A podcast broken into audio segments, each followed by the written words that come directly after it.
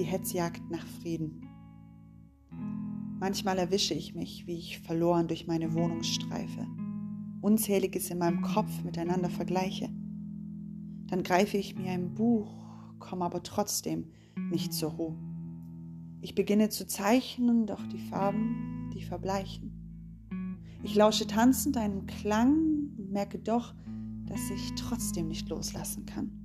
Denn alles, was ich tue, fühlt sich so gezwungen an. Okay, noch ein letzter Versuch. Ich beginne zu schreiben, hoffe inständig auf Worte, die bleiben, auf Worte, die beschreiben, wie sich diese Suche nach Ruhe teilweise als Jagd entpuppt, weil ich vergessen habe, wo ich überhaupt suchen muss.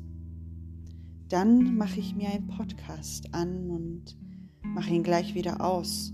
Schmeiße Smartphone und Laptop einfach mal raus, klappe das Buch zu, lege die Farben weg, schalte die Musik aus und setze mich einfach nur aufs Bett und atme und erkenne, auch wenn Tanz meine Lieblingssprache ist, mein Herz sich durch sämtliche Papiere frisst, ich nächtelang anderer Worte lauschen kann.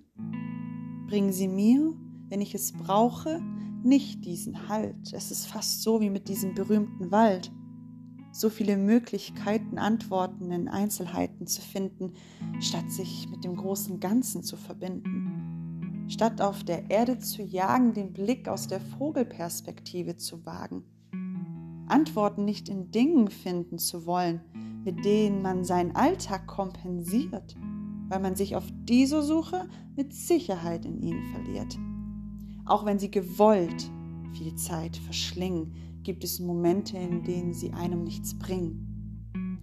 Erst wenn wir alles um uns herum ausgeschaltet haben, wir auch niederlegen unsere eigenen Gaben, uns der schreienden Stille in unseren Köpfen widmen und der pulsierenden Fülle zwischen unseren Rippen.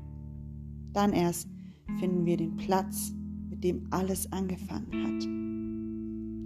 Wenn wir in diesen Momenten rein gar nichts anderes tun, außer sein, dann laden wir wirklichen Frieden in uns ein.